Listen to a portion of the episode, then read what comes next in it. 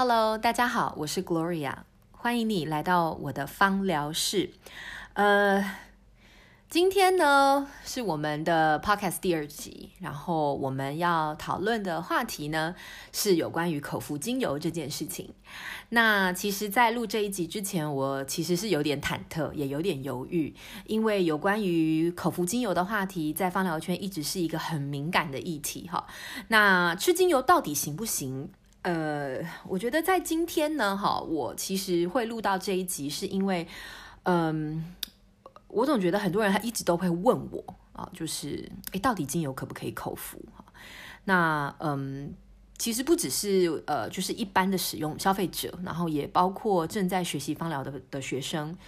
嗯，甚至于有一些已经是呃上过芳疗课的朋友，那其实都有的时候真的都会觉得，到底可不可以口服？该怎么样去口服？哈。那所以我觉得，呃，今天还是趁这个机会，呃，我们就来聊一下，我来分享一下我自己在这件事情上面的一些，呃，我自己的看法。跟大家做一个交流哈，那呃，但是我要先讲，就是今天我们来讨论这个吃精油到底行不行的话题呢。我并不是说要呃在放疗圈引发什么革命啦，或者是要搅乱一池春水啦，好，或是挡人财路之类的哈。那主要是我想跟大家聊一聊，因为我想很多人也很想知道，就是像呃。就是袁老师怎么想，就是 Gloria 怎么想。好，那我们就来聊一聊。有一些朋友可能已经在课堂当中有听我分享过，但我想很多呃没有跟我在课堂上面有过交流的朋友们也很想知道哈。好，那我要先说我是国际认证芳疗师哈，那我有经过呃就是非常长时间的呃正统的芳疗训练哈，以及生理解剖学的训练这样子。那呃我本身是化学背景哈，那呃本身念的是化学。我怎么觉得我好像是在，呃，发表这个不自杀声明，就是就是跟大家讲说，OK，就是基本上我有这些背景，just in case，就是以防有些人可能不不太知道我是谁这样子。好，所以先跟大家打个招呼，这样。OK，Anyway，okay，那我们我今天要谈的这个方向呢，我并不是要跟大家讲说，哦，精油有多么神奇啊，多厉害，厉害到什么样程度，它可以治什么样子的疾病，好，或者说口服可以治疗哪些的问题。或者是说，呃，就是口服精油应该要用怎么样的剂量才安全呐、啊？哈，那等等之类的。我我不是，我今天并不是要跟大家讲太，呃，就是呃，太，呃，怎么讲？就是太，呃，dry，或是说我们讲说太严肃的有关于这个剂量这方面所谓的。呃，技术层面的问题，对对对，就是技术层面的问题。那呃，都不是我今天要讲这个主题的重点。主要我就是想跟大家分析一下我自己在呃，在遇到是否该口服精油这件事情的时候，在我的大脑里面会闪过哪些的思考。OK，好，那首先呢，第一个我会去想，就是 OK，我今天遇到了某一个的疾病的问题，或是我今天遇到了某个状况，那。嗯，有几个选择，我可以用呃泡澡，我可以用各种不同的，就比方说用熏香，我可以用按摩，我有很多的精油的运用方法，就是摆在我的眼前，我可以去挑选跟决定。那当然这里面也包括了口服，OK？那可能口服那时候也会也会在说，那所以每一种的使用方法都在那里说，选我选我，哈。那所以我在在选择的时候，我看到口服的这一项的时候，我就会去问我自己一个问题，说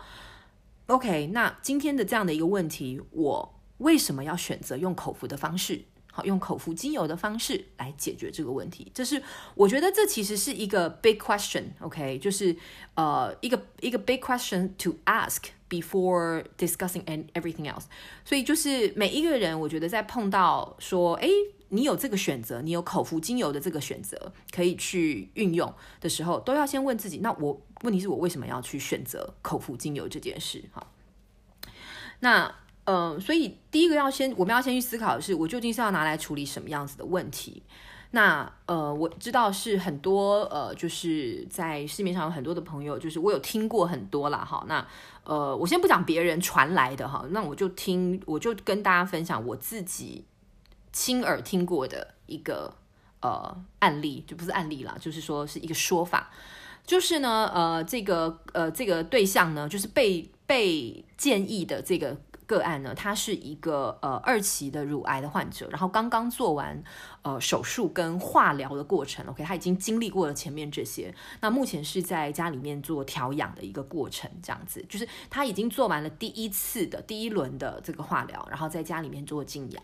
然后在这个时候，当然他也就是在看看就是有没有一些呃东西可以帮助他自己去调养身体，然后可能在这个时候的时候，他就遇到了呃就是呃有朋友就是。建议他，OK，就是说，哎，你知道吗？就是乳香精油啊，你如果口服，就是乳香精油对于癌细胞有这个，呃，就是可以杀，可以抑制癌细胞，所以，呃，你可以用口服的精油。而他被建议的这个剂量是一天三次，然后一次七滴在水或者是茶饮里面，或者是果汁里面。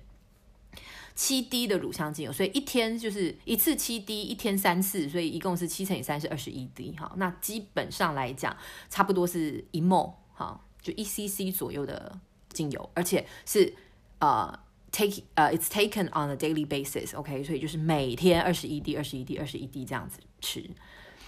那所谓的效果是说，哦，可以抑制癌细胞，可以杀死癌细胞等等等等之类哈。那这是我。呃，就是亲耳听到的这个呃，这个案主，就是被推荐的这个人，就是他，他来问我，就是诶，可不可以呃这样做这样子？嗯，那当然还有其他，我有听说过其他，比方说调理妇科问题的啦，哈，然后还有我有听过，就是呃治疗小孩子的注意力不集中哈的问题，过动的问题的哈，还有抑郁症的。好，那还有就是什么呃，皮肤湿疹啊，哈，什么便秘啊，哈，就什么消化等等方面的问题。那呃，当然，我觉得我想这些个案应该很多啦，哈，就是这些的案例非常的多，所以呃，我也就不一一赘述。那但是我们要先想，就是说口服这件事情，它基本上跟我们平常，因为它所经过的管道跟我们平常所使用精油的部位是不太一样的。平常我们可能就是用熏香的方式，或是我们用蒸汽吸入法。那主要的精油会接触到我们，就是进入到我们人体的管道，会是透过我们的呼吸道以及呼吸道的黏膜，对吧？那呃，如果说是拿来泡澡啦，或者是我们用来做这个身体的按摩，或者是我们就是一般的涂抹，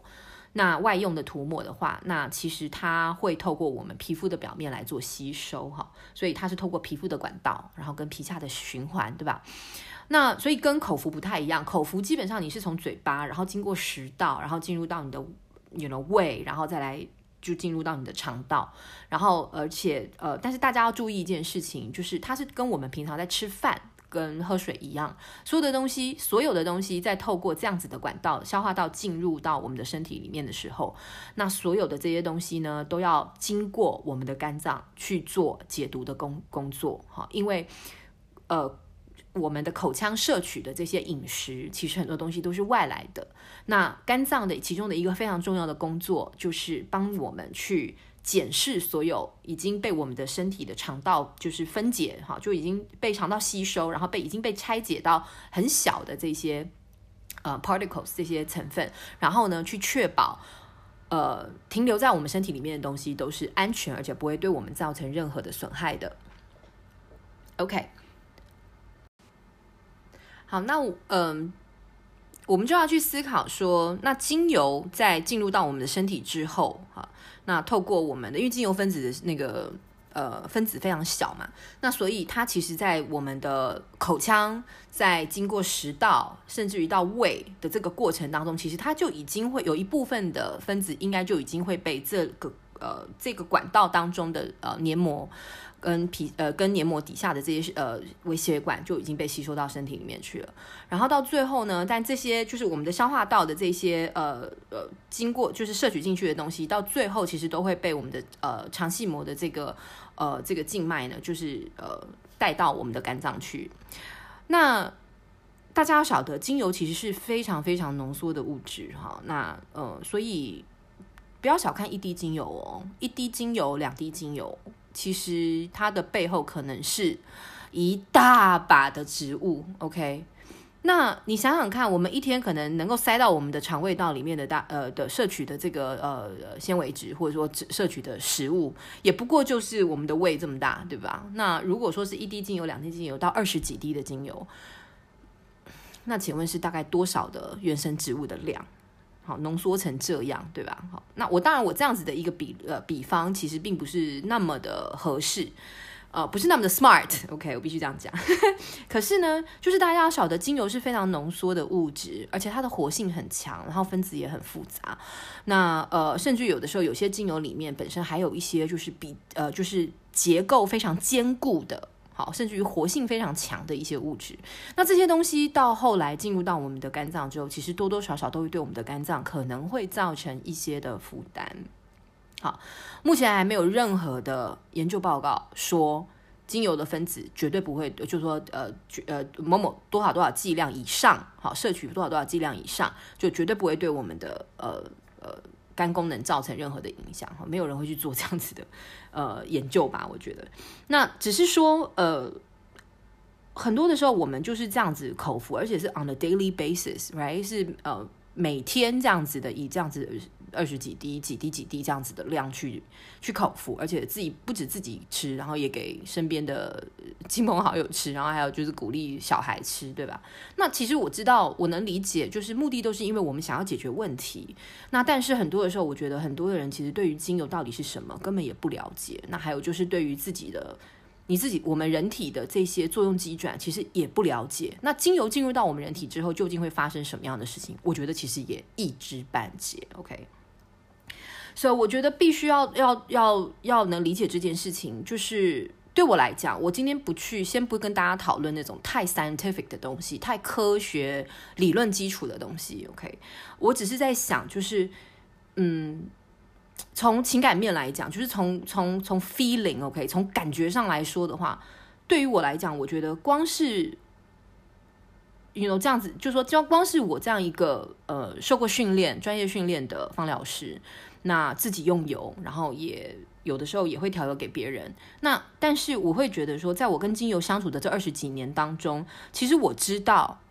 精油的功效有多么的强大，而且一滴滴、一点点的精油，它能够有的时候它能够造成的，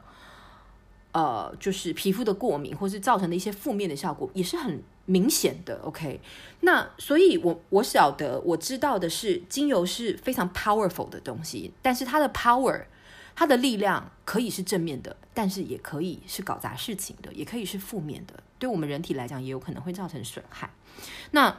有平常我们在运用精油，在拿来做护肤，或是我们拿来做身体的按摩，我们都已经是滴滴计较了。OK，那更何况是口服这一件事情？你想想，我们的用在皮肤表面的话，我们的皮肤还有角质层。OK，那就是我们还有这些角质层，有那个什么，就是有表皮层可以帮助我们挡。我们的消化道里面没有表皮层呢。然后就是直接是黏膜，OK，所以它的吸收，第一个吸收的速度会更快，而且吸收的量也会更多，OK。那所以你的剂量该怎么样去拿捏？我觉得这是非常值得去思考的一件事情。然后另外还有，我们就在思考的是说，嗯，那到底精油是什么？好，那精油到底是什么？好，那呃，对于植物而言，哈。我们如果看到精油的本身，它为什么会出现在这个世界上，对不对？哈，天生我材必有用。但是精油到底会存在在这个世界上，它到底是拿来做什么？哈，那对于植物而言，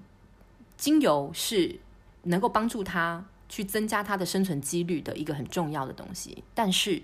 它并不是植物赖以生存的唯一条件。OK，那所以。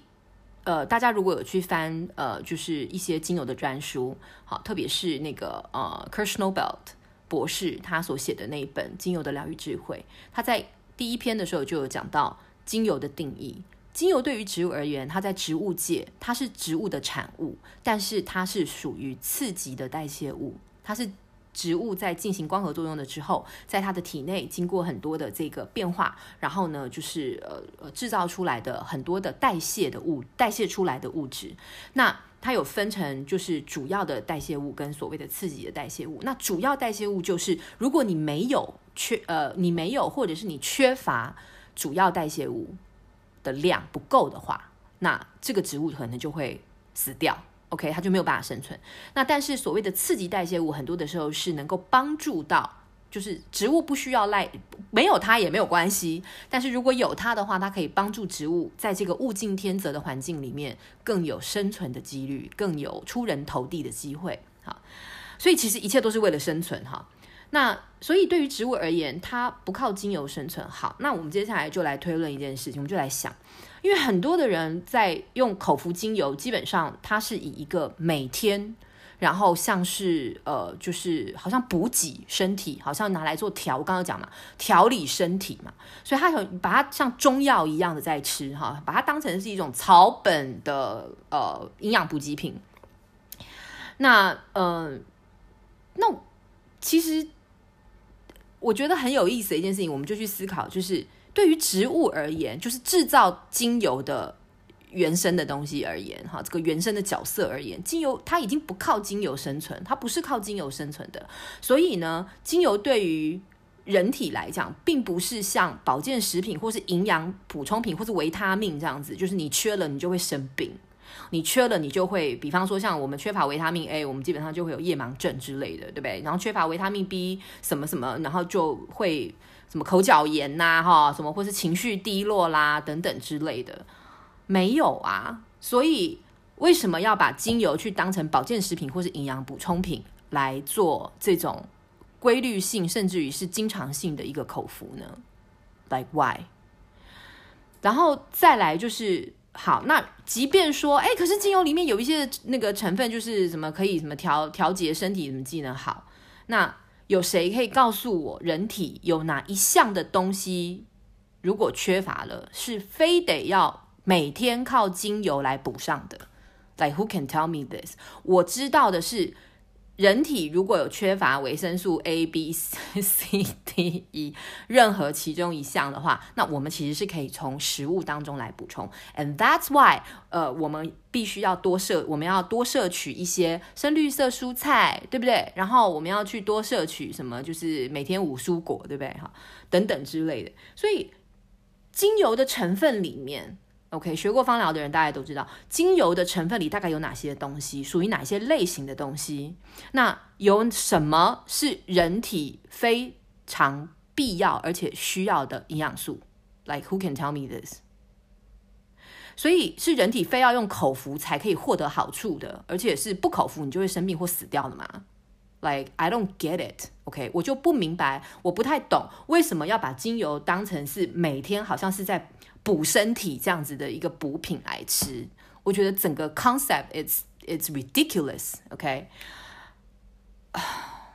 好，说到这边，我突然间会有点担心我自己，就是有可能会那个，有可能会就是有很多箭会射过来这样子哈，或是呃走在路上可能会被不小心被被那个哈，就是被哪个哈，就是啊、被问好这样子哈。Anyway，就是所以。我我觉得光是这一点对我来讲，我就会觉得说，OK，口服精油，精油不是不能吃啊，所有东西都可以吃，OK，guys，所有东西都可以吃，你连铅笔屑你都可以吃，anything that is you know comes from the organic world，就只要是来自于自然界的有机物，你想吃你都可以吃啊，你懂我意思？我觉得你都可以吃啊，所以你都可以吃，只是你为什么要吃这个东西？那大家有没有好好去思考过这件事情？还有另外一件事情，就是真的有吃过精油的人，真的有尝过精油的人，我想请问各位，精油到底好不好吃？好吃吗？我觉得精油不好吃啊。你说，呃，我记得我曾经有过一次，就是。听说就是怎么怎么一滴，我就是呃一滴玫瑰精油。那时候我就是那时候我很菜哈，那时候很菜的时候，就有一次就听到一个 SPA 界的女王这样子，然后就在分享说，呃，就说哦她怎么样子的，在她的那个就是非常奢华贵妇的 SPA 里面，然后她的一些流程这样子。然后那时候我就听到她讲说，哦，她其实在每一个客人来的时候，就是来做完疗程的时候，在她的茶饮里面，她都会滴上一滴珍贵的玫瑰精油，就是大马士革玫瑰精油。哇，那个时候我很菜，但我我听到我就觉得说，哇，一滴大马士革玫瑰精油好赞哦！哇，那应该喝下去之后，我觉得哦，那应该就是整个人身体就会散发出那种玫瑰的香气，你知道吗？然后那时候我就觉得，哇，那感觉就像是以前小时候在听那个白雪公主的故事的时候，就是你知道以前的故事就会 就会形容说那些公主多么的漂亮，然后多么有气质，宛若天仙，然后一张开嘴巴讲话的时候吐出来都是珍珠跟宝石，就是我就会有那个画面出来。然后有一天就是我自己在在家里面，然后我自己在泡茶，泡完茶之后我就想起来那件事情，我想说，哎，那我要来试试看，就享受一下这样子。然后我就拿出我自己的大马士革玫瑰精油，然后就滴了一滴进去，这样，然后就很开心，因为很香啊，哈，特别香。然后我就坐在那边，然后我就开始喝。就我喝了一口之后，我就突然间发现，Oh shit，就是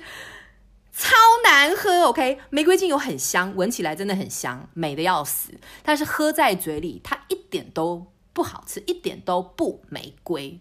完全没有那个涂宝石跟珍珠的那种感觉，OK，我只是觉得非常的辣，而且会很涩的感觉，下不下，而且是苦的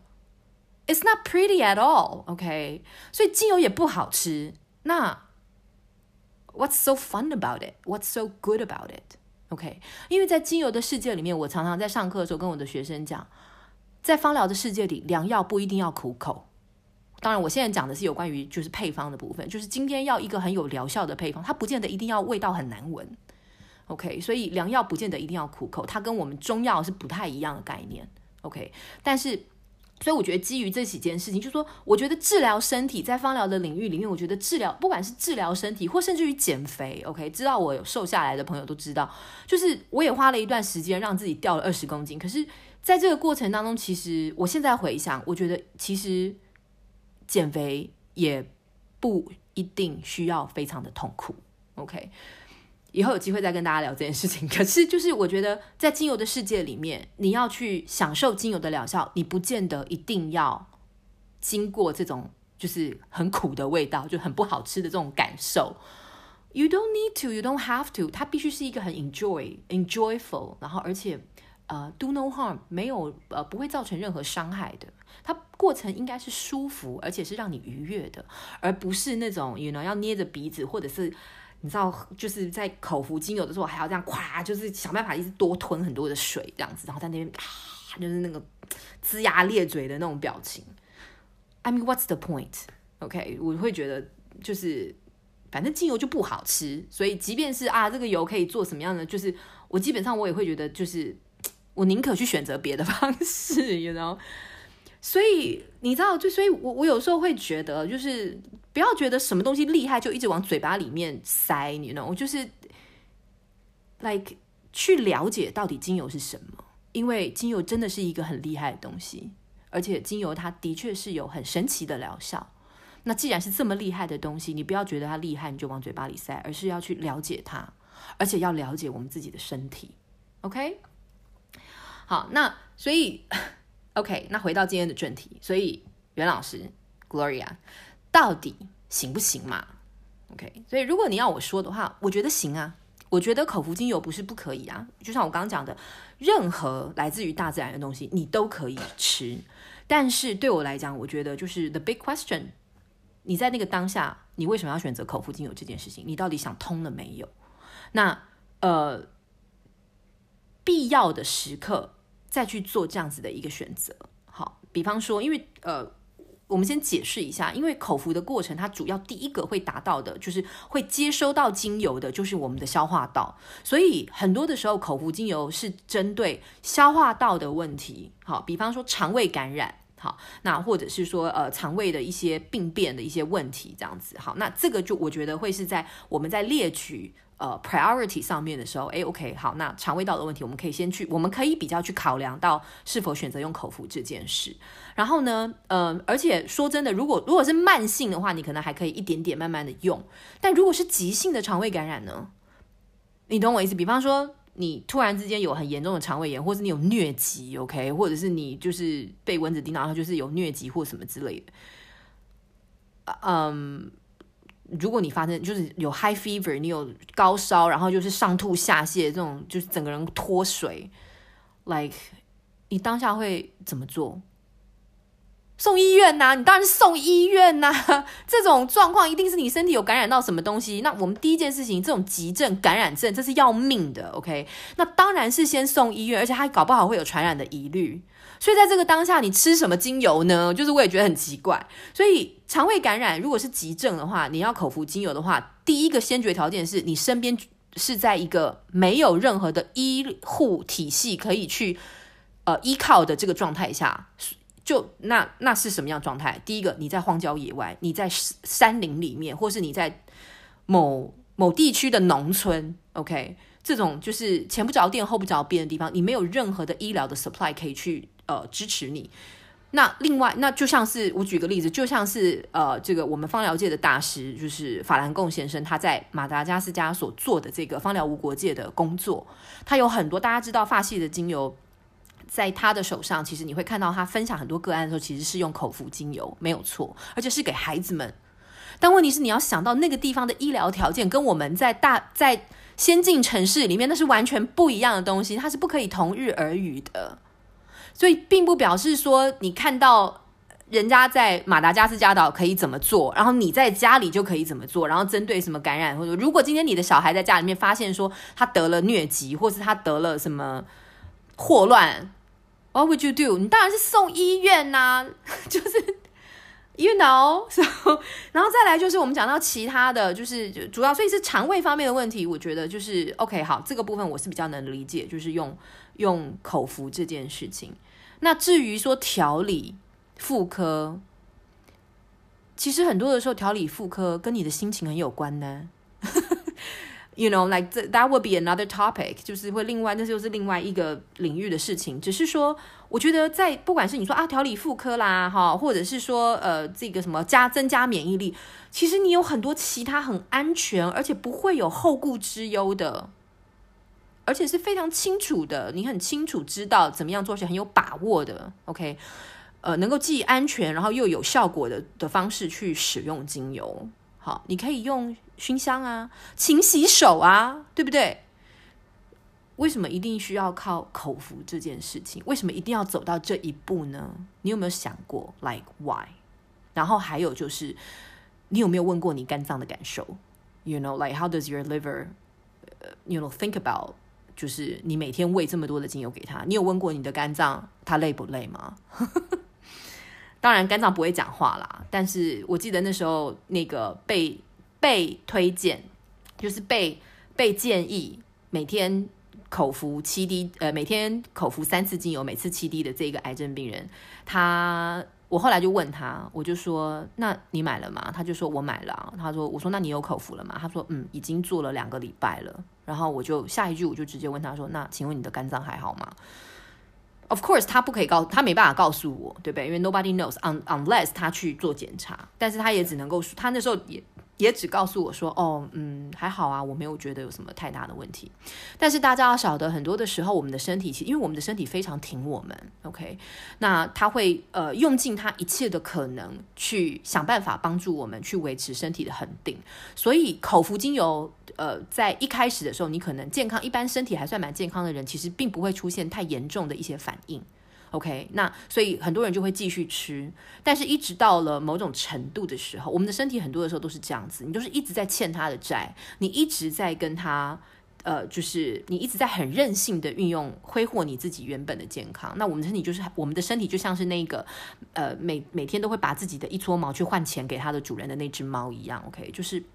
我们的身体就会一直不断的想办法去平衡，但其实我们的身体负担非常的重。然后到了某一个节骨眼的时候，我们也不知道是什么时候，就是到了某一个节骨眼的时候，也就是当你的身体的系统决定说，OK，that's it，I give up，OK，我 I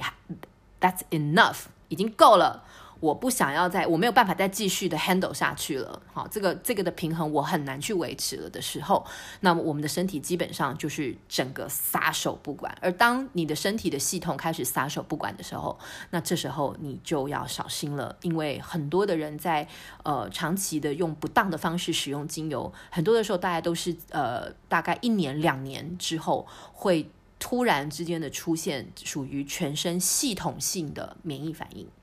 那这个全身系统性的免疫反应，轻则就是全身上下起很多疹子，然后你会觉得，哎，好像是那个，呃，好像荨麻疹这样子，就全身上下出很多的疹子，然后就是皮肤变得非常的过敏。那重的话，甚至于会出现休克，然后呃，甚至于会呃，就是整个身体的器官会衰竭。是会要人命的，OK，friends。所以我觉得，呃，很多的时候在口服之前，精油口服可不可以？可以。但是你在口服之前，一定要先问自己，我是为了什么目的要来口服这个精油？我有没有必要要去做这样的一个使用方法的选择？好，那我觉得这个是很重要。然后我们再去看，我们再去讨论，到底要多少的剂量才能够呃安全。好，好那这大概就是我今天跟大家分享的哈。那其实，嗯，我自己的关关于口服精油的看法，所以呃，我并不觉得口服完呃精油口服是完全不可、万万不可，但我觉得其实是要非常谨慎而为。好，那我们在做任何的建议的时候，甚至于在对自己做任何的呃呃。